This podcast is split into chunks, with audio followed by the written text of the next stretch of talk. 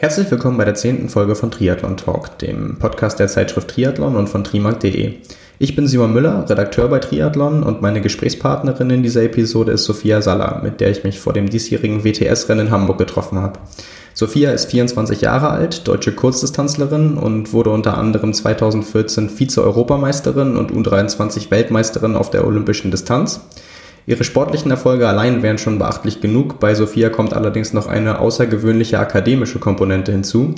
Sie hat in Oxford Mathematik studiert, ihren Bachelor und Master absolviert und ist aktuell kurz davor, ihre Doktorarbeit fertigzustellen. Ja, ihr habt richtig gehört, sie ist 24 Jahre alt.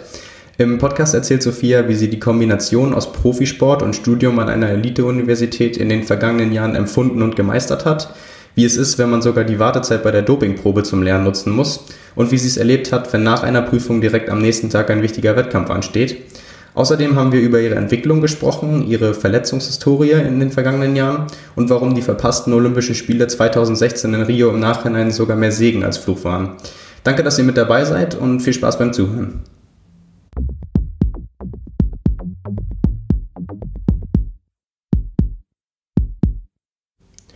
Diese Folge wird euch von Ryzen präsentiert, die neue Brand für Performance-Sportbekleidung. Momentan findet ihr Ryzen auf allen großen Triathlon-Messen in Europa. Kleiner Bonus für alle Podcast-Hörer: Wenn ihr eine Mail mit dem Betreff Triathlon Talk an info at ryzen.net schickt, erhaltet ihr einen Gutschein für einen Gratis-Kaffee an einem Ryzen-Stand oder im Flagship-Store in Köln. Zusätzlich nehmt ihr so auch noch an der Verlosung von einem Myth Aerosleeve Tri-Ray Suit und einem der neuen Recharge Fuel Hoodies teil. Also schaut mal bei den Jungs und Mädels von Ryzen vorbei, entweder am Stand oder im Netz auf ryzen.net. Ja, Sophia Saller, schön, dass du da bist. Wir treffen uns hier im Rahmen des WTS-Rennens in Hamburg, äh, um dich vielleicht einmal ganz kurz vorzustellen, weil die meisten von unseren Lesern ja eher langstreckenaffin sind. Du bist 24 Jahre alt, wie schon gesagt, Kurzdistanzlerin, 2014 23 Weltmeisterin auf der olympischen Distanz, Vize-Europameisterin auf der olympischen Distanz äh, und bis 2015 beim WTS-Rennen Kapstadt Vierte geworden. Ähm, ja, auch noch diverse andere Erfolge, über die wir vielleicht noch später sprechen. Ähm, außerdem bist du Athletensprecherin der DTU und äh, hast auch eine beachtliche Kombination aus äh, akademischer Laufbahn und äh, sportlicher Laufbahn hingelegt. Du hast deinen Bachelor, Master und Doktortitel in äh, Mathematik, soweit ich weiß. Am Doktortitel arbeite ich noch. Arbeitest also, du noch, okay. In, äh, in Oxford gemacht. Aber die anderen beiden Sachen schon abgeschlossen. Ja. Genau, ähm, fangen wir vielleicht mal am Anfang an. Wie bist du ursprünglich zum Triathlon gekommen? Ähm, also meine Mama war Läuferin ähm, und ja, als ich klein war, sind mein Bruder und ich geschwommen und gelaufen. Ich bin, also mein Bruder ist eineinhalb Jahre älter als ich. Ich bin ihm davon geschwommen, er ist mir davon gelaufen, dann bin ich halt zum Schwimmen gegangen und er zum Laufen. Und ähm, dann ging das so im Schwimmverein ein bisschen auseinander ähm, und ja, so nur Schwimmen ist dann auch irgendwie ein bisschen langweilig geworden. Ähm, dann habe ich das Laufen angefangen, habe einige Swim and Runs mitgemacht und ja, habe mich dann, also das war alles in England schon ähm, und habe mich für die britischen ähm, ja, Meisterschaften dann als, das war Jugend A damals noch, ähm, fürs London-Team qualifiziert. Und ja, dann hatte ich fünf Wochen Zeit, um ums Radfahren zu lernen. Du hast gesagt, das war schon in, in England. Ähm, wann bist du oder seid ihr umgezogen? Äh, wir sind 2008 nach England gezogen, im Dezember, also Anfang der 10. oder ja, Anfang der 10. Klasse äh, und habe dann an der deutschen Schule in London äh, mein Abi gemacht und bin dann 2011 nach Oxford gegangen. Aber hast du vorher schon angefangen, Ausdauersport zu machen? Also vorher war dann schon Schwimmen oder da ja. erst? An also ich bin in Deutschland noch geschwommen, noch nicht viel, also so dreimal die Woche. Dann kamen wir nach England, ähm, dann im Schwimmverein war es so ungefähr, ja, entweder du schwimmst sechs, sieben Mal die Woche oder gar nicht. Und dann war es okay, dann schwimme ich halt sechs, sieben Mal die Woche. Und ja, dann ist da der Head Coach gegangen und es war irgendwie so, hing so zwischen den Seilen und dann, ja, habe ich, hab ich den Spaß am Laufen gefunden. Und dann kamst du irgendwann zum, zum Triathlon und hattest auch gleich schon relativ hohe Ambitionen oder hast du dann erst mit der Zeit gemerkt, das läuft eigentlich ganz gut? Oder also es war dann im Endeffekt mein erster richtiger Triathlon waren eben die britischen Meisterschaften damals. Ähm, da bin ich dann 15. geworden mit fünf Wochen Radfahren und einem Sturz. Also ähm, und dann, dann war es so eben, ja, okay, dann mache ich das mal gescheit. Also bin dann, war dann auch schon im Triathlonverein und war so, okay, äh, dann trainiere ich jetzt mal und schau mal. Und, aber es war, also es war nie irgendwie so, ich werde jetzt Leistungssportlerin. Das ist das, ist das was. Ähm, und bin dann eben im Jahr drauf ähm, an die Uni gegangen. Mein Trainer hat eigentlich zu mir gemeint, ah, mach ein Gap Year, schau, wie, wie du im Triathlon. war ich so, ja, ich bin jetzt, also ich habe mit 17 Abi gemacht, ich bin jetzt 17 Jahre, Triathlon ist jetzt eine Sportart, wo man eher Mitte, 20, Mitte Ende 20 mhm. piekt. Also so ungefähr, ich kann, ich kann einen Bachelor machen und dann immer noch ein Gap Year machen, wenn es gut läuft.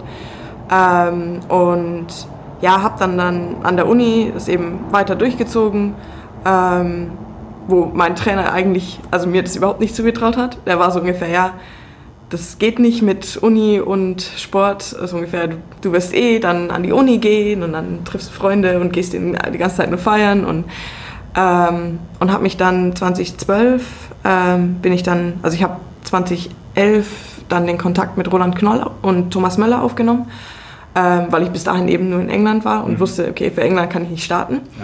Ja. Ähm, und Roland war dann gleich so, ja, gehst du zu mir in den Verein und startest dann, äh, nehmen wir dich in Bayern-Kader und startest dann nächstes Jahr mal ähm, in Deutschland und habe mich dann gleich für die Union-EM qualifiziert, 20, äh, 2012. Und ja, dann nahm das so alles seinen Lauf und bin dann auch öfters in Deutschland gestartet, ähm, war dann eben 2013 bei der Junioren-WM in London dabei, was auch, das war richtig cool, das war so erste internationale WM ähm, und dann auch zu Hause. Ähm, also ich habe, ich war teilweise im Hotel mit, mit äh, den Athleten, bin aber dann auch ähm, mal einen Tag zu mir nach Hause und dann kamen auch die ganzen U23er und Junioren ähm, mal einen Nachmittag zum Grillen zu mir. Ähm, das war dann richtig cool. Und ja. Das war, glaube ich, auch das Jahr, wo du deutsche Meisterin geworden bist, eine deutsche Juniorenmeisterin. Ja, 2013 war eben deutsche Juniorenmeisterin. Das war auch, da habe ich im Sommer ein Praktikum gemacht.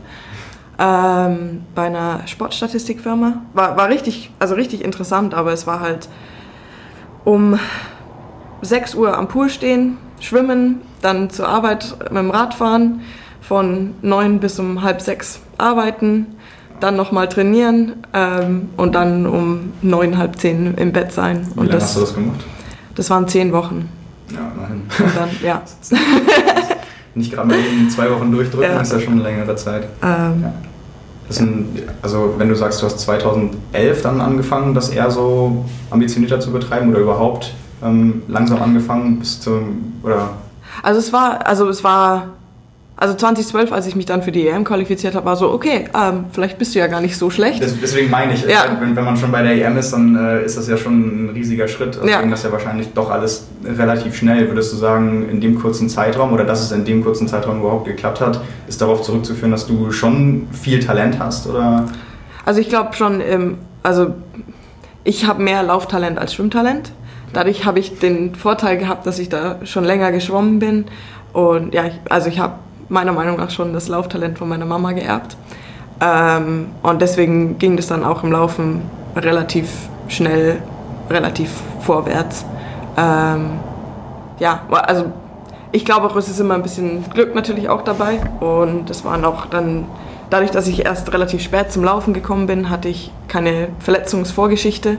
Also es war noch alles relativ frisch. Mhm. Dadurch konntest du dann auch noch gescheit trainieren und alles.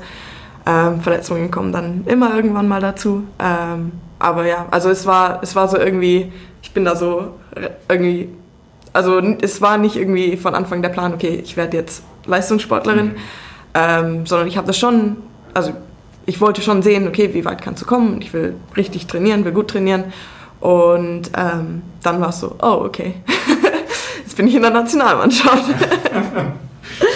Als du dann vor der Entscheidung standest, ähm, zu, zu studieren oder nach Oxford zu gehen, hast du das so empfunden zuerst, dass du ja eine, eine Entscheidung treffen musst ähm, zwischen Sport und irgendwie später beruflicher Laufbahn oder Studium? Also das war eben auch bei mir dadurch, dass der Sport erst im Endeffekt ein Jahr bevor ich an die Uni gegangen bin, also ich erst mit dem Triathlon angefangen mhm. habe ähm, und ich eben auch noch 17 war, war ich so, okay, ähm, ich kann an der Uni auch noch trainieren und wenn ich, also wenn ich auch nur drei Jahre Grundlage im Endeffekt trainiere, kann ich danach mich immer noch entscheiden, Sport zu machen. Und dann habe ich immerhin schon mal einen Bachelor. Ja. Ähm, also es war mehr eine, also zu dem Zeitpunkt gab es für mich die Option nur Triathlon eigentlich noch nicht, weil es eben noch so frisch war.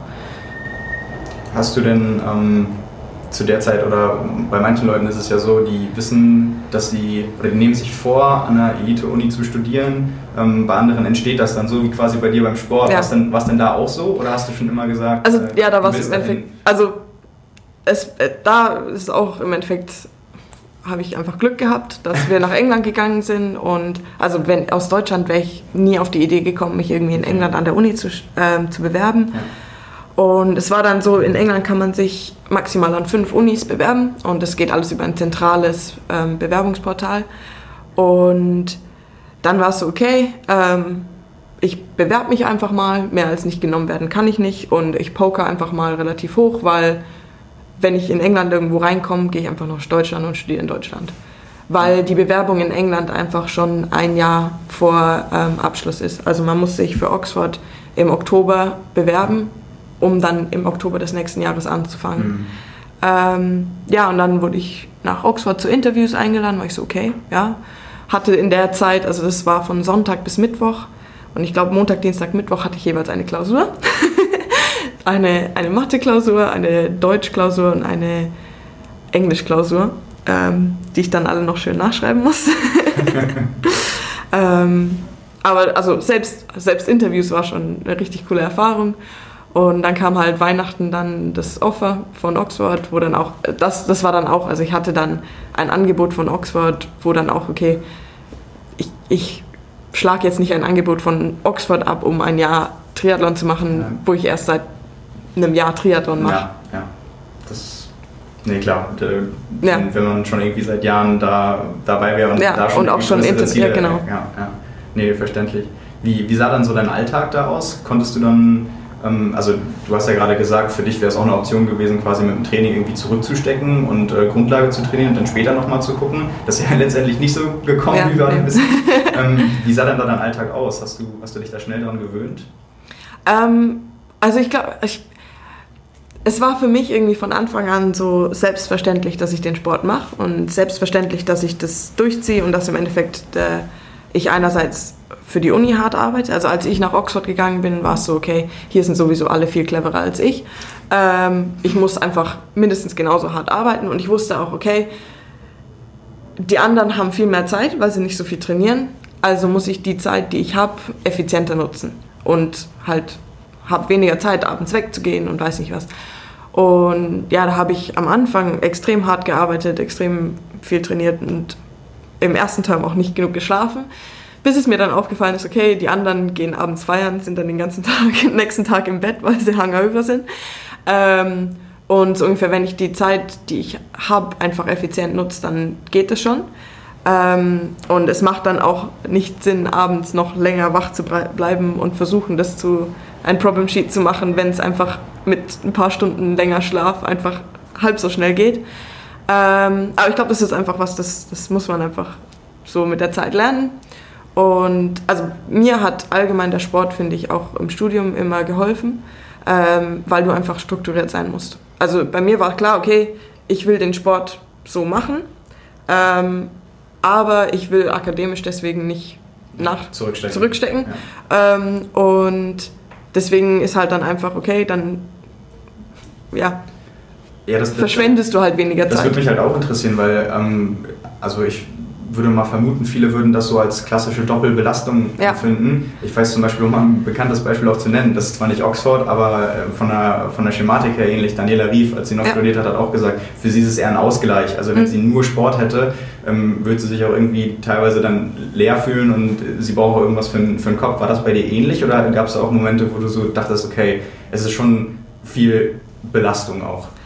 Ähm, natürlich ein bisschen beides. Also es gibt natürlich Momente, wo du denkst, oh, jetzt wieder trainieren gehen. Ähm, aber es ist oft auch, also ich merke, das ist jetzt noch mehr bei, bei der Doktorarbeit, wo ich einfach, also es passiert viel nicht am Schreibtisch. Also du musst einfach eine neue Idee haben und teilweise kommst du einfach nicht weiter. Und ähm, meine Mitstudenten, die jetzt ihre Doktorarbeit schreiben, die dann den ganzen Tag im Büro sitzen, da musst du dann einfach teilweise auch weggehen. Und dadurch hat das Training dann gesagt, okay, du musst jetzt einfach mal raus ja. ähm, und schaltest dann einfach mal ab und kommst zurück und hast neue Ideen, die du in der gleichen Zeit, wenn du da gesessen wärst und einfach auf ein blankes Papier gestarrt hättest, nicht bekommen hättest. Ähm, und auch allgemein ist es einfach, der Sport nimmt den Druck vom Studium ein bisschen ähm, und vice versa. Also besonders während der Prüfungszeit und so haben, also habe ich trotzdem normal weiter trainiert. Habe, ähm, wann war es, 2014 am Tag nach meiner letzten Prüfung bei der EM mitgemacht. Also da bin ich wirklich aus der Prüfung raus. Und in Oxford gibt es die schöne Tradition vom Trashing, wo dann deine Freunde kommen, dich mit äh, Rasierschaum und Konfetti und allem und Champagner besprühen. Und da, da gibt es auch ein Foto davon, wo ähm, ich mit dem, zwei meinen von meinen Freunden, die zur gleichen Zeit eben aufgehört haben, rausgekommen bin. Ich habe auch einen Party-Hat bekommen und war so, Leute, bitte, bitte nicht irgendwie ansprechen. Ich habe keine Zeit zu duschen, ich muss zum Flughafen. und ich will jetzt nicht zum Deutschland-Hotel nach Alkohol stinken auftauchend. Äh, da, ähm, und ja, also ich habe während meiner Prüfungszeit trotzdem halt weiter trainiert und das hat, glaube ich, besonders während der äh, Revision-Zeit, wo du eigentlich den ganzen Tag, der ganze Tag ist einfach nur, ja, wiederholen, Sachen lernen, mhm. äh, den Tag einfach dem Tag Struktur gegeben. Und irgendwie, wenn du, wenn du da sitzt und weißt, okay, ich habe den ganzen Tag Zeit, dann dein Kopf kann nicht umgehen mit so, ich habe jetzt zehn Stunden, in denen, das ist so, ja, ich habe noch viel Zeit und irgendwann plötzlich ist so, okay, jetzt habe ich noch eine Stunde und dann muss ich ins Bett. Ähm, durch, den, durch das Training hast du einfach ein bisschen Struktur drin, weißt okay, du hast irgendwie jetzt dann zwei Stunden Blöcke oder so zwischen Training, ähm, was sich einfach viel einfacher, also man kann sich einfacher für zwei Stunden motivieren als für ja. zehn Stunden am Stück. Ähm, deswegen finde ich, hat der Sport einfach auch dadurch, dass er mir einfach Struktur gegeben hat zu den Zeiten ähm, und allgemein einfach ja, mich effizienter gemacht, weil ich einfach weiß, okay, du hast nur so lange Zeit, in der Zeit musst du es jetzt einfach machen. Hast du vor Ort dann auch noch gesonderte Unterstützung bekommen, dadurch, dass du ja doch ähm, ja, also Nachwuchsathletin warst, die mit Hinblick auf die Weltspitze in einer Sportart agiert? Ähm, Gibt es da dann Ausnahmen oder, oder Sonderrechte? Ähm, Habe ich nie genommen. Also okay.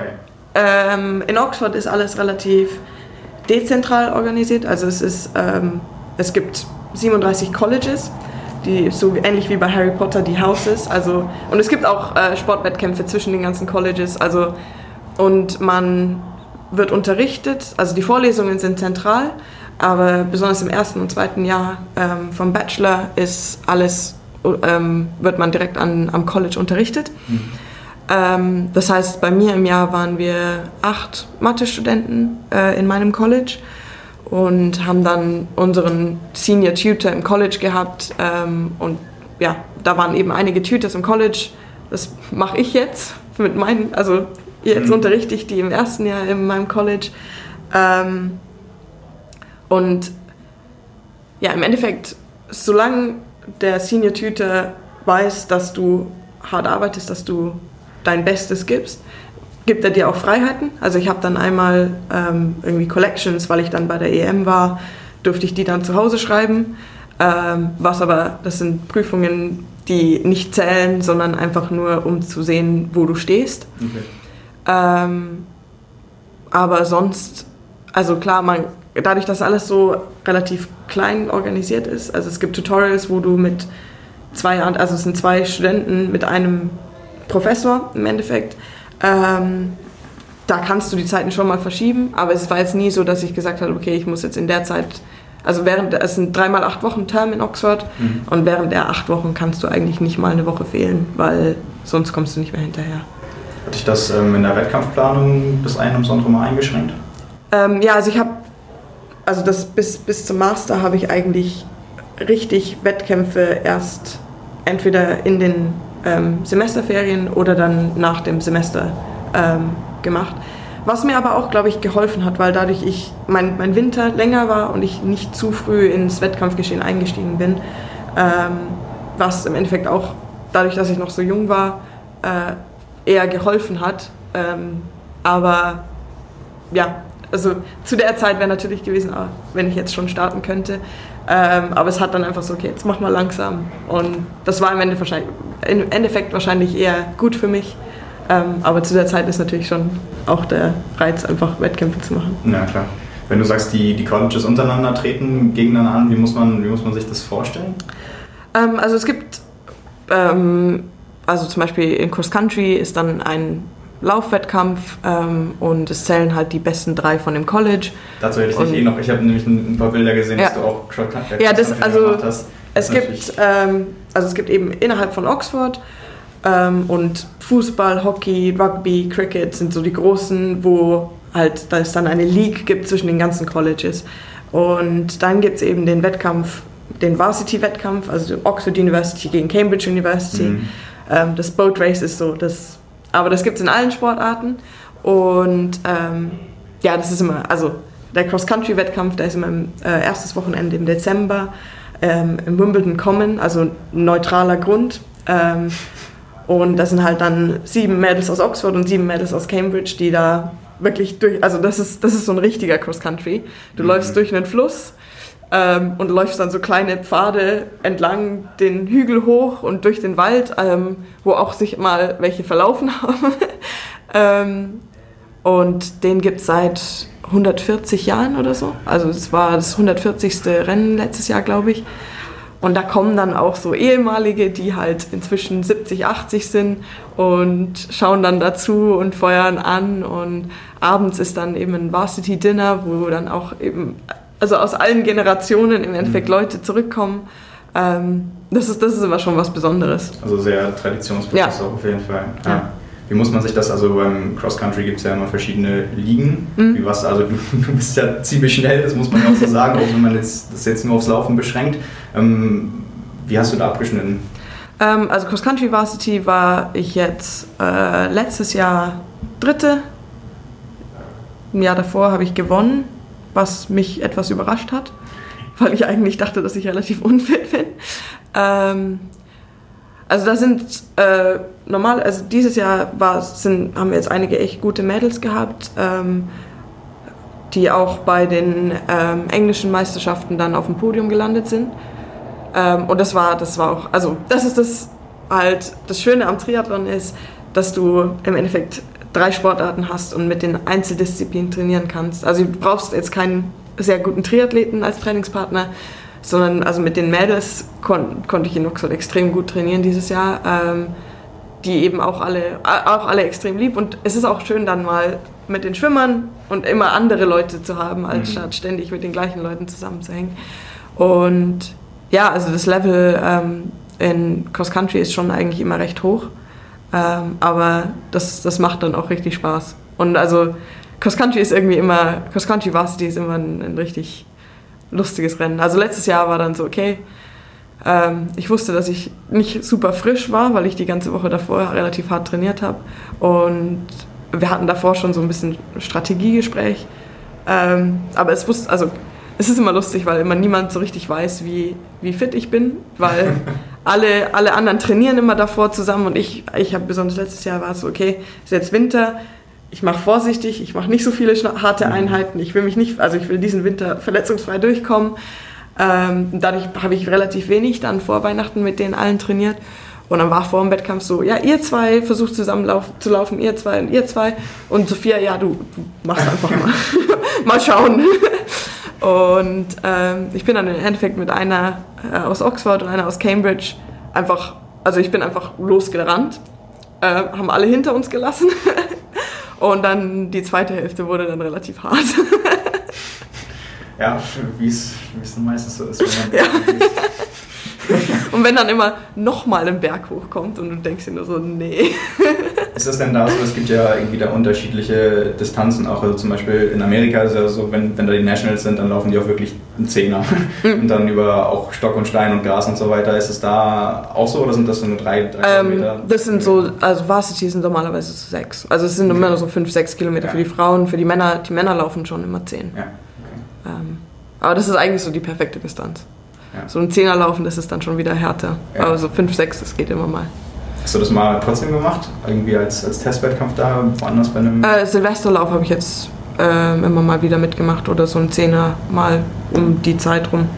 Ja. Ähm, was auch, das, es macht dann auch immer Spaß, aber äh, man muss halt irgendwie, also das habe ich jetzt die letzten Jahre gemerkt, im Winter einfach auch aufpassen, dass man es nicht übertreibt, weil das geht schnell nach hinten los. Äh, ja, gut, dass du es ansprichst. Ich äh, gehe ganz, ganz vorsichtig ein. Ähm, ja, du hattest ja in, in, den vergangenen Jahren immer mal wieder, mal kurz und mal, mal ein bisschen länger so mit Verletzungsproblemen zu kämpfen. Meistens halt auch Lauf, Laufverletzungen ja. oder Verletzungen, die dich halt ja. beim Laufen eingeschränkt haben. Ähm, ja, wie, wie hast du das so erlebt? Ähm, so rückblickend, finde ich, habe ich davon extrem viel gelernt. Ähm, und also 2016 war, im, also im Endeffekt so, wenn ich jetzt auf 2016 zurückblicke, sage ich, okay, ja, es, es war im Endeffekt gut, dass es so passiert ist, wie es passiert ist. Ähm, aus vielen Gründen. Ähm, allgemein Verletzungen, ja, es, es gibt, also man geht da so die Phasen durch, am Anfang so, ja, nee, ist schon nicht so schlimm, es geht schon. Und dann merkst du, okay, nee, das, und, und du denkst, okay, das ist, das ist in einer Woche wieder vorbei, das ist in ein paar Tagen schon wieder vorbei. Äh, letztes Jahr hatte ich eben ein Knochenödem, das ging im Trainingslager los, wo, also das hätte man auch als Physio nicht irgendwie mhm. fühlen können und alles. Und es war auch ein, also das war durch einen Radsturz, der meiner Meinung nach auch nicht so spektakulär war. Ähm, aber scheinbar, scheinbar doch. Ähm, ja, aber da, da, steckt man ja auch nicht drin. Also best, ja, nee, das beste also Beispiel ist ja auch echt hier Javier Gomez. Vor, ja. Auch vor, vor Rio irgendwie 15 km um die Ecke, fällt quasi nur um. Ja, ähm, da kann man Spiele gelaufen. Also. Ähm, Steffen Justus ist das 2014 auch ja. passiert mit ja, auch Gehgeschwindigkeit. Ähm, äh, und ja, dann war, haben die Physios das angeschaut und also ja, das fühlt sich nicht so schlecht an. Mach ein paar Tage Laufpause und dann geht es schon wieder. Äh, ja, zwei Wochen später war es immer noch nicht besser. Und ähm, ja, dann, also dann, dann kommt so die Phase, wo du irgendwie so ein bisschen verzweifelt bist und so nicht, weil niemand auch wirklich weiß, was es ist. Alle sagen immer nur, ja, es passt schon, wird schon. Äh, und dann hatte ich, ein, also das Problem in England ist so ein bisschen, dass mit der mit dem NHS äh, Gesundheitsversorgung alles oft ein bisschen länger dauert. Ähm, das heißt, ich bin dann nach Deutschland äh, geflogen, um ein MRT zu haben. Ähm, das war am Tag vorm Test in Potsdam dann. Ähm, also Leistungstest, wo 800 Meter schwimmen, 5 Kilometer laufen. Und es war ganz lustig. Ich dann, also, ähm, habe dann ähm, Kasper Grimm, ähm, hat sich das dann nochmal angeschaut. Okay, wir machen MRT. Ähm, und da war dann so von Kasper und Rick die Frage so, ja, glaubst du, du kannst morgen laufen? Ich so, nee, das tut richtig weh. Ich kann kaum gehen. Äh, also laufen auf keinen Fall. Und dann kam eben, kamen die Ergebnisse zurück an dem Abend. Also, ja, nee, du, du läufst nicht, da ist ein riesen Knochenödem drin. Ähm, du machst jetzt erstmal noch so ungefähr zwei Monate oder, naja, es war dann nur noch irgendwie ein Monat oder eineinhalb Monate äh, kein Laufen. Ähm, und ja, es, das schleppt sich, also das Knochenödem, das hat sich ewig hingezogen. Ich bin dann im Endeffekt drei Monate lang nicht gelaufen mhm. dann halt immer Crosstrainer, Aquajoggen. Geht auch eine Zeit lang und man kann sich dann auch, also wenn man weiß, okay, da, da ist ein Ende, das sind nur noch ein paar Wochen, dann kann man sich da auch motivieren und dann geht es auch, aber es ist halt trotzdem nicht das gleiche wie Laufen. Und es ist dann schon, also war ich dann auch im Trainingslager dabei, ähm, ist normalerweise in der Früh geschwommen, mittags sind alle laufen gegangen und nachmittags dann noch Radfahren. Und ich bin halt mittags immer in den Keller gegangen, in die Gym und habe mich auf den Crosstrainer gestellt und halt wunderschönes Wetter, alle ja. zur perfekten Zeit laufen gegangen, alles schön braun geworden und ich schwitze mir da im Keller. Ja, ist ja auch nicht wirklich eine Alternative, gar nichts zu machen. Also. Ja, nee, also das, das kam dann auch gar nicht in ja. Frage.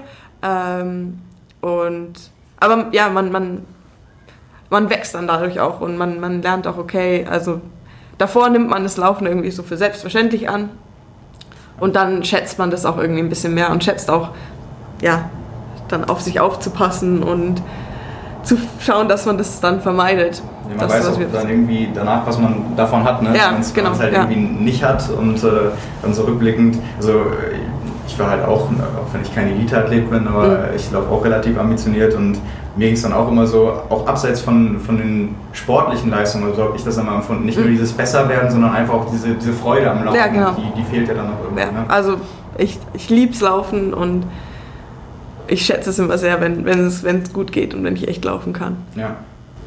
Ähm, würdest du sagen, dass die Verletzung auch in der, ich will jetzt nicht sagen in der Vielzahl, das klingt jetzt so, als wenn man irgendwie, als wenn du alle zwei Monate verletzt wärst, aber ja doch schon über die Jahre waren es ja, ja mehrere. Würdest du sagen, das hat dich so in der kontinuierlichen Entwicklung eingeschränkt? Ähm, auf jeden Fall. Also das ist so das 2016-Ding. Ähm, also 2016, mein Vater war schwer krank. Ähm, ich war meiner Meinung nach auch noch zu jung für Olympia. Ähm, und das Ding ist, es, also 20, Ende 2015, ich war echt so fit, wie ich die Jahre davor zu der Zeit noch nie war. Ähm, das Laufen lief echt gut und dann kam halt 2016 Ermüdungsbruch, Anfang 2016. Bin dann am Anfang auch, es war so, ja, es geht schon, in vier Wochen ist ähm, Olympic Test Event, äh, nicht, ähm, Qualifikationsevent in Abu Dhabi. Mhm. So ungefähr bis dahin komme ich schon noch durch, das passt schon. Und dadurch, dass eben nebenbei auch so viel Stress war, also ich bin ähm, eigentlich jedes Wochenende zu, nach Hause, nach London zu meiner Familie, was im Endeffekt dann eineinhalb Stunden im Bus plus U-Bahn, also ich war im Endeffekt zweieinhalb Stunden jeden Freitagabend unterwegs und Sonntagabend zurück. Ähm, und ja, so der ganze emotionale Stress da nebenher und irgendwie nie so richtig zur Ruhe kommen, dann denkt man da auch nicht so ganz drüber nach und irgendwie der Sport war für mich auch immer so ein bisschen Escape. Und dann kannst du halt beim Laufen, es geht halt nicht. Und es, es, ich habe mir dann halt wochenlang im Endeffekt eingeredet, das passt schon und das wird und das wird besser. Ähm, und bin aber dann wirklich, hab, bin gelaufen und konnte am nächsten Tag kaum gehen und bin am nächsten Tag wieder gelaufen. Ja. Äh, bis dann irgendwann war, okay, es geht jetzt einfach nicht mehr. Ich muss jetzt einfach ja. ein MRT machen und bin dann wieder nach Deutschland geflogen. Und dann war eben ja Ermüdungsbruch. Ähm, und das war, der war aber schon am Abheilen. Also das, waren dann nur noch irgendwie zwei Wochen, die ich mhm. irgendwie Laufpause machen musste. Das Problem war dadurch, dass ich so lange auf dem gelaufen bin, ich einfach muskulär Disbalancen mir antrainiert habe und im Endeffekt die ganze Zeit nur gehumpelt bin, weil ich den Fuß geschoben habe. Ja, genau. Ja. Ähm, und das war dann im Endeffekt das größere Problem. Also der Ermüdungsbruch war abgeheilt, aber habe mir durch, ja, es war so ein bisschen, ja, Kopf durch die Wand, aber es, es mir hat einfach, also ich habe den Triathlon als Ausgleich gebraucht, ähm, aber durch die Verletzung, also ich habe einfach das Training gebraucht und da... Wolltest es erzwingen? Genau, wollte es erzwingen und es ging einfach nicht. Ja. Ähm, und ja, dann habe ich da noch so erstmal, also Fuß war wieder okay, habe weiter trainiert ähm, und dann eben in Yokohama war auch okay, war in einer echt guten Position, also Yokohama war das zweite ähm, Qualifikationsrennen, war eine, in der ersten Radgruppe, in der ersten Radgruppe vom Rad gestiegen, wusste, okay, wenn ich jetzt so laufe, wie ich weiß, dass ich laufen kann, dann machst du die Olympia-Quali. Ähm, aber da ging halt ging halt auch wieder gar nichts, ähm, eben aus den, dass ich im Endeffekt noch gehumpelt bin. Ähm, und dann eben hier Hamburg 2016 wurde es mir dann, also war es dann, da bin ich wirklich ins Ziel gehumpelt und war es okay, nee, also so geht es nicht weiter. Ja. Ähm, hab dann gesagt, okay, ich muss jetzt einfach mal Pause machen, ähm, muss ja, meinem Körper die Zeit geben, sich zu erholen und dann wieder langsam aufbauen mit eben, eben diese ganzen muskulären Disbalancen wieder in den Griff bekommen. Und also wie gesagt, es kam dann im Endeffekt zu der perfekten Zeit. Ähm, ich habe, ich glaube, ich habe auch durch das Ganze dann auch ein bisschen, mal ein bisschen Abstand vom Triathlon gebraucht, ähm, weil es irgendwie, also ich habe Triathlon, ich mache Triathlon, weil es mir unglaublich Spaß macht, ähm, weil ich es liebe, mich, mich zu pushen, weil es mir, ja, weil es mir extrem viel Spaß macht. Und da durch das, durch das ganze Olympia und den Druck und aber nicht, nicht unbedingt der Druck von außen, sondern auch der Druck von, von mir selber, ähm, habe ich dann so ein bisschen den Spaß am Triathlon verloren. Ähm, und ich glaube, dafür war dann 2016 extrem wichtig, um einfach wegzugehen. Ich hatte extrem viel Zeit dann mit meiner Familie. Mein Vater ist dann im August verstorben, wo ich auch jetzt sage, ich bin extrem froh, dass ich zu der Zeit kein Wettkampfdruck, kein, also dass ich, ich war auch echt froh, dass ich verletzt war, weil ich dadurch einfach nicht trainieren konnte.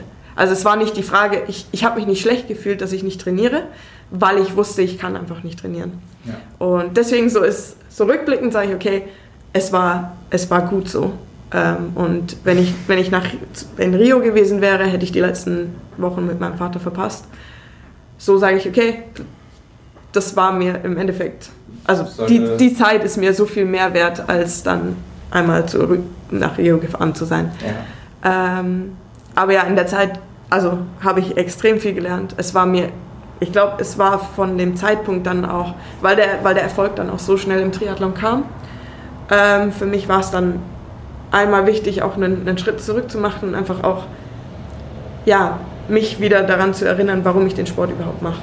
Und ähm, das kam dann auch, als es dann wieder mit der Uni losging und ich wieder mit dem Training richtig angefangen habe, 2016, war es okay, mir macht der Sport einfach Spaß. Ich hab, also ich habe jetzt wieder die Freude am Trainieren, ich gehe gerne raus, gehe. Es ist kein irgendwie. Aber das ja. ist dann auch, wenn du, keine, wenn du dann wieder merkst, okay, ich kann wieder laufen, es geht wieder, ja. ähm, ist es natürlich auch dann einiges einfacher. Und ja, die Verletzung 2017 war dann unnötig. ähm, das war dann so ungefähr, es ging dann wieder, ich habe gemerkt, okay, ich kann laufen, es, es macht mir Spaß, ich laufe wieder richtig gut. Und dann kommt halt der nächste. Aber im Endeffekt auch, es ist auch okay, es hat mich dann auch wieder ein bisschen ausgebremst. Meine, meine Ziele, ich dadurch letztes Jahr nochmal ein bisschen runtergefahren, habe gesagt, okay, dann fokussierst du dich jetzt auf den längeren Aufbau, habe nicht zu früh zu viel erwartet ähm, und habe äh, die Verletzung hat mir dann, weil sie auch so anders da ist, dann 2016 war. 2016 war irgendwie so, ich habe es mehr ignoriert und versucht mit Kopf durch Wand, das geht schon. Und 2017 war es dann auch einfach, okay, zugeben, wenn es sich selber zugeben, wenn es nicht geht. Mhm. Äh, einfach auch Schwächen eingestehen und auch nach Hilfe fragen. Und dadurch war das dann, die Verletzung 2017 einfach einiges einfacher als dann 2016. Ja, yes. ja 2016 klingt auch so ein bisschen so, als wenn es äh, irgendwie so sein sollte. Ja. Ähm, und äh, du hast damit äh, jetzt gerade schon irgendwie eine Frage beantwortet, die ich sonst gehabt hätte. Du hast nämlich mal in einem Interview 2015 mit uns gesagt, es wäre toll, wenn es mit Rio klappt ähm, und wenn es nicht klappt, dann hat das vielleicht auch einen Grund. Also ja, ja. rückblickend betrachtet ja. Hast du ja irgendwie ziemlich, ziemlich recht gehabt. Ähm, vielleicht mal noch ein Jahr zuvor, 2015, äh, hattest du ein grandioses WTS-Rennen in Kapstadt. Da bist du insgesamt Vierte geworden mit, ich glaube, 21 Jahren. Ja. Ja.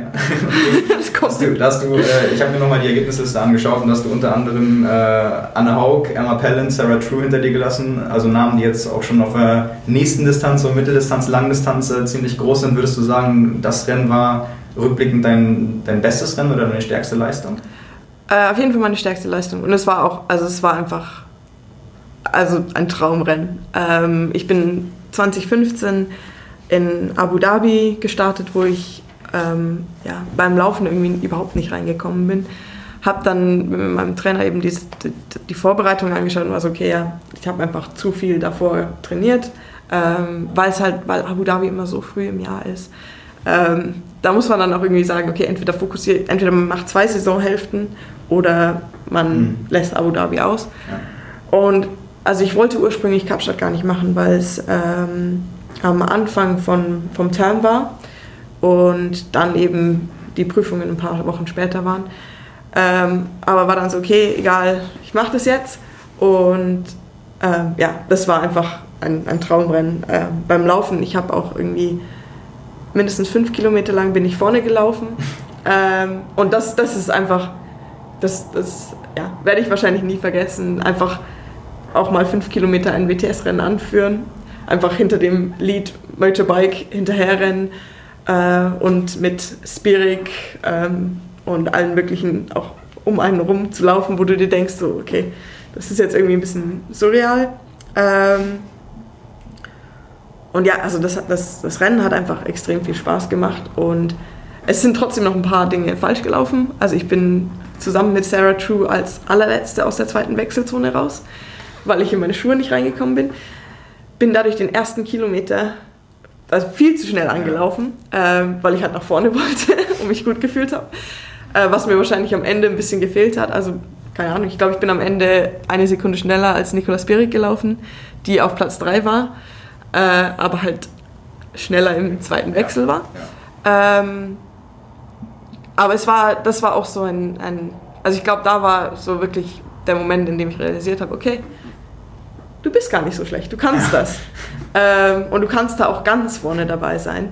Ähm, und ja, dann äh, ein paar Wochen später in London, was dann eine Sprintdistanz war, bin ich Zehnte geworden. Womit ich auch also da, da hatte ich am nächsten Tag in der Früh, also das war Sonntagabend, ich hatte am nächsten Tag um 9.30 Uhr meine erste Masterprüfung. Ja. Wo dann auch, also ich, ähm, im Endeffekt das, äh, waren wir irgendwie zu fünf, dann sind um gesprintet am Ende, wo ich auch noch, also wenn, wenn mein Kopf komplett im Rennen gewesen wäre, wäre wahrscheinlich da auch noch ein bisschen weiter vorne gegangen, nach vorne gegangen. Das war auch lustig, dann sitzt du in der Dopingkontrolle, hast dein Handy draußen und schaust dir deine Notizen an. Ähm, Und alle fragen sich, was? äh, irgendwie, ich weiß nicht genau, irgendwer wollte, hat, hat so angefangen mit mir zu reden. Ich war so, ja, sorry, aber ich habe da morgen was. Ähm, und ja, da in dem Rennen, das war, das war auch ganz lustig, da, das war richtig brutal beim Schwimmen. Also ich wurde unter Wasser gedrückt, war dann unter jemanden und dann wurde mir auch noch schön ins Gesicht gekickt, wo ich mir meinen Kiefer ausgerenkt habe. Das Also im- aber im Rennen? Im Rennen, im Rennen. Aber wusstest du erst danach dann? Ja, ich habe also ich habe dann, dann also ich habe gemerkt, okay, es tut weh, ähm, habe dann eine Banane versucht zu essen, habe fast angefangen zu heulen, wo mich die Frau bei der Dopingkontrolle nur dumm angeschaut hat. Äh, habe ich ihr erklärt, es tut richtig weh. ähm, aber das Ding war dann, dadurch, dass ich dann Prüfungen hatte und dann irgendwie, also es waren dann zwei Wochen lang Prüfungen und am Ende von den Prüfungen war es dann wieder halbwegs okay, weil ich so, ja, passt schon wo ich dann mit den Schultern länger Probleme hatte. Und erst letztes Jahr dann einer von den deutschen Physios draufgekommen ist, das kann teilweise Schulterprobleme mit dem Kiefer zusammenhängen und dann so, ah, dein Kiefer ist ausgerenkt. Also wo ich dann auch im Endeffekt zwei Jahre später erst draufgekommen bin, okay, da ist was passiert in London. Ähm, okay, ja. aber ja, also es sind immer, es, sind so Dinge, die, ja, im Nachhinein ist so, ja, ist klar. Aber dadurch, dass ich auch noch ja, relativ unerfahren war und einfach teilweise Dinge einfach so, ja, zusammen, also ja. hat einfach irgendwie dann funktioniert und ähm, ja, im Nachhinein kommst dann drauf, okay, ah, da, da war noch ein Fehler und ja. Ja. Das erinnert mich gerade so ein bisschen an äh, Henrik Pfeiffer, den Marathonläufer, der auch äh, über mehrere Wochen und Monate Probleme hatte und eigentlich die Olympia-Quali machen wollte. Ich weiß gar nicht, ob es danach war oder dass die Verletzung mit der Olympia-Quali, dann hat es am Ende an einem Zahn gelegt. Ja. Also auch total verrückte Geschichte. Ja. Vorher alles ausprobiert und nicht hintergekommen Ja. und ja, manchmal, manchmal sieht man das nicht so. Ähm, du hast auch dann 2014 den U23 WM-Titel gewonnen, hast dazu mal gesagt, äh, du hast auf den letzten Rennkilometern immer schon wieder unglaublich mit dem Kopf geschüttelt, weil du dich schon, also weil du es nicht glauben konntest, weil Ja. du dich schon gefreut hast. Ähm, war das dann irgendwie, oder kann man sagen, das war vielleicht die, die schönste Erinnerung rückblickend bisher? Ich, ich, ich glaube, die schönste Erinnerung war ähm, im Endeffekt die EM in Kitzbühel. Weil es einfach, also bei der U23 WM, ich habe nicht erwartet, dass ich es gewinne, aber ich wusste, dass ich relativ weit vorne dabei sein kann, wenn alles gut läuft. Ähm, hatte dann nicht das beste Schwimmen, aber bin dann mit äh, einer von den Französinnen noch in die erste Gruppe gefahren. Und als ich dann in der ersten Gruppe saß, war ich so, okay, hab, da, da habe ich das erste Mal so meinen Kopf schütteln müssen, weil ich war so, okay, ich weiß, dass ich hier eine der besten Läuferinnen bin. Äh, und so ungefähr, wenn das so bleibt, wenn ich auf dem Rad bleibe und wir wegbleiben, dann mache ich ein Podium. Ähm, und dann beim Laufen war es dann auch, das war richtig lustig, Steffen Justus ähm, stand an der Laufstrecke und zwar bei der U23 WM und in Kapstadt auch. Und ist, also der ist beide Male komplett, äh, also war komplett im Rennen drin und hat so, ja, pass auf, nicht zu schnell angehen und ja, die sehen gut aus und, und übertreib's nicht, übertreib's nicht. Ich war so, ja, ist alles gut. ähm, aber der hat richtig, richtig mitgefiebert, das war richtig cool. Ähm, aber in, in, in Kitzbühel bei der EM, das war mein, meine erste olympische Distanz. Erstes internationales, ähm, internationale Meisterschaft bei der Elite. Und ja, am Tag nach meiner letzten Bachelorprüfung und ich bin angereist und einfach so ungefähr, ja, an einem guten Tag wird es ein Top 15. Und dann ja beim Laufen, ich bin auch, also es war mein, mein erste olympisches, das erste Mal, dass ich zehn Kilometer nach dem Radfahren gelaufen bin. Äh, bin vom Rad runter, war so, hm, okay, ja, die Eng also ich weiß, ähm, Loy Rosendale damals, glaube ich, weißt du, ja, die, die läuft gut, so ungefähr, ja, wenn du mit der vielleicht mal, also die läuft wahrscheinlich schneller als ich, mhm. so ungefähr jetzt nicht zu schnell anlaufen. Und dann nach und nach bin ich dann irgendwie weiter und weiter nach vorne gelaufen und dann sind Hanna und ähm, Anna-Maria Mazzetti ähm, sind dann auf 2 und 3 gelaufen. Und ich weiß, dann bin ich so langsam an sie rangelaufen und dann vorbeigelaufen. Und dann war ich so, scheiße, jetzt bist du auf Platz 2 bei der EM. Ähm, was, was, was geht hier gerade ab? Und dann hatte Spirik hatte dann kurzzeitig mal ein bisschen Seitenstechen. Und Roland, also Roland Knoll, mein Trainer, ähm, hat mir dann, das, das ist auch immer richtig, richtig cool, Roland bei Rennen. Ähm, komplett sachlich, so ungefähr, ja, die sieht, die sieht scheiße aus, die, die, die hat Seitenstechen, lauf mal, lauf mal gescheit. Ich so, ja, Roland, ich laufe jetzt hier nicht die Olympiameisterin in ähm, Chronobrunn. Hatte im Endeffekt die gleiche Laufzeit, aber ich hatte im zweiten Wechsel Krämpfe, weil es so kalt war. Oh. Und habe meine Schuhe nicht anbekommen. Es zeichnet sich also, Muster ab. Inzwischen bin ich besser. Inzwischen habe ich, hab ich dran gearbeitet. ähm, aber ja, das war einfach so ein richtig surrealer Moment, ähm, dann da in die Ziellinie zu kommen und einfach so, okay, keine Ahnung, was gerade passiert ist. Ähm, so einfach damit überhaupt gar nicht, also das hatte ich überhaupt gar nicht auf dem Zettel. Ja, jetzt ist es ja gerade so, oder mh, hm, rückblickend betrachtet waren das ja wahrscheinlich, oder die, diese drei Rennen deine, deine größten Erfolge. Danach die Verletzungsprobleme. Was würdest du sagen oder wie würdest du das jetzt einschätzen, deine Situation jetzt und so zukünftig? Wo, wo willst du hin? Ähm, also ich hab, bin jetzt gerade dabei, meinen Doktor fertig zu machen. Ähm, will den noch dieses Jahr abgeben, was auf jeden Fall machbar sein sollte. Also ich, das meiste ist schon zusammengeschrieben. Ich muss mich nur hinsetzen und mal wirklich ein paar Stunden einfach dran schreiben. Ähm, was dann auch mit Rennen immer irgendwie, keine Ahnung, am, Tag, am, am Wettkampftag oder am Tag vor Wettkampf hast du dann auch nicht den Kopf dafür. Ähm, und dann geht es für mich nach Nürnberg an Olympiastützpunkt zu Roland ähm, und werde im Endeffekt die nächsten zwei Jahre mit Hauptfokus Triathlon ähm, trainieren. Was ja mal was komplett anderes ist. Also die letzten Jahre war im Endeffekt schon immer noch also das ist auch wieder zurück zum Studium kommen. Also besonders 2016 hat mir das Studium einfach extrem viel geholfen, weil es einfach die Konstante und das Abschalten war und da ich auch extrem im Studium einfach lief es einfach gut. Da mhm. bin ich vorangekommen ähm, und ja, jetzt einfach mal neue Kapitel, mal sehen einfach, wenn ich mich jetzt, also im Endeffekt war bis jetzt schon der Hauptfokus auch noch auf dem Studium, wenn ich jetzt den Hauptfokus auf den Sport setze. Ähm, ich werde nebenbei auch noch ähm, wahrscheinlich für einen Freund von mir in einer mathematischen Consulting-Firma mitarbeiten, äh, aber sehr flexibel. Also so ungefähr, wenn ich Zeit und Lust habe, einfach mhm. mal was für den Kopf tun. Ähm, weil ich weiß, dass wenn ich nur Triathlon mache, ähm, ich gerne mal Sachen überdenke. Und da fehlt mir dann auch die, ja, das gewisse like, Ruhe und einfach mal sehen, was passiert. Ähm, ja, ähm, also es ändert sich jetzt dann in der nächsten Zeit einiges für mich und ich hoffe, dass es dann auch ja, durch so viele Dinge einfach in Deutschland medizinisch besser abgesichert sein, ähm, physiotherapeutisch einfach immer jemanden da haben, der auch da drauf achtet und ähm, also da, dadurch einfach die und, und auch Roland einfach, der mich sieht fast jeden Tag mhm. und dann auch das Training besser steuern kann. Ähm, ich habe in den letzten Jahren viel gelernt und auch viel über meinen eigenen Körper gelernt. Ähm, ich, inzwischen weiß ich, wenn mir mein Körper was sagen will. das klingt jetzt dumm, aber ähm, also man merkt dann einfach, okay, jetzt wird es zu viel oder also ich kann da einfach inzwischen meinen Körper, also ich habe ein besseres also Körpergefühl im Endeffekt ähm, durch, ja auch durch die Verletzungen bekommen ähm, und es ist aber trotzdem noch mal was anderes, wenn jemand von außen dich anschaut und dir sagt, nee, du, du hörst jetzt auf.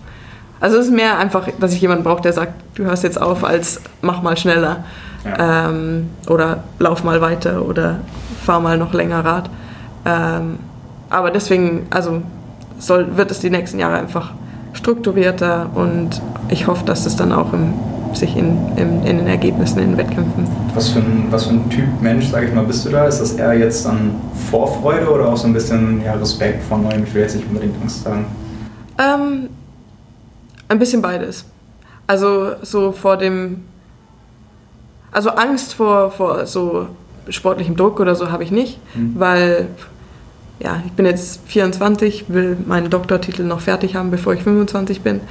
Ähm, da kann, hätte ich jetzt nicht sagen sollen.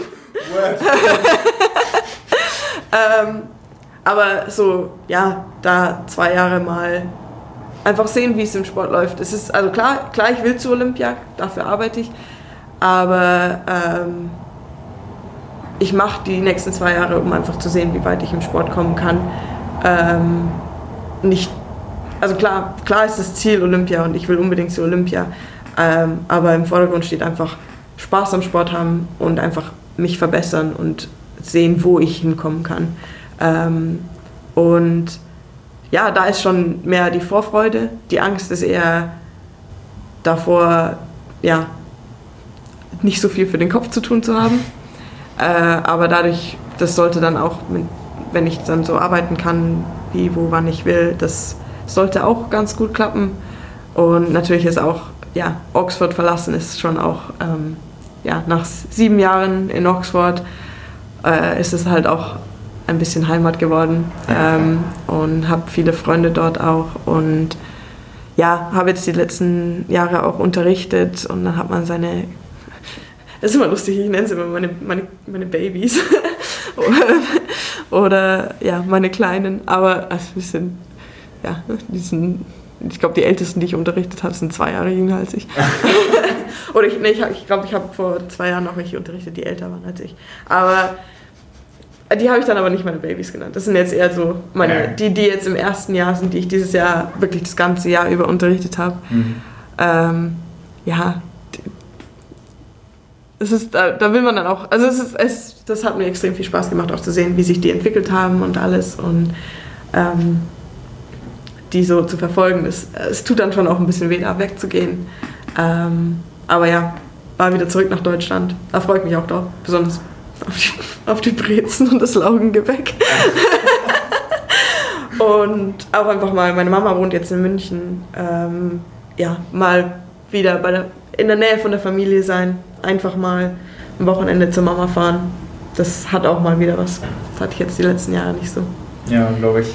Das heißt, du, was die sportlichen Ziele angeht, denkst du jetzt quasi erstmal bis zum oder in diesem Olympiazyklus ja. und dann schaust du weiter wahrscheinlich, ja. ne? Ja. Dann ähm, habe ich noch ein paar kurze Fragen an dich, auf die du möglichst zügig antworten kannst. Ähm, wer ist dein Vorbild?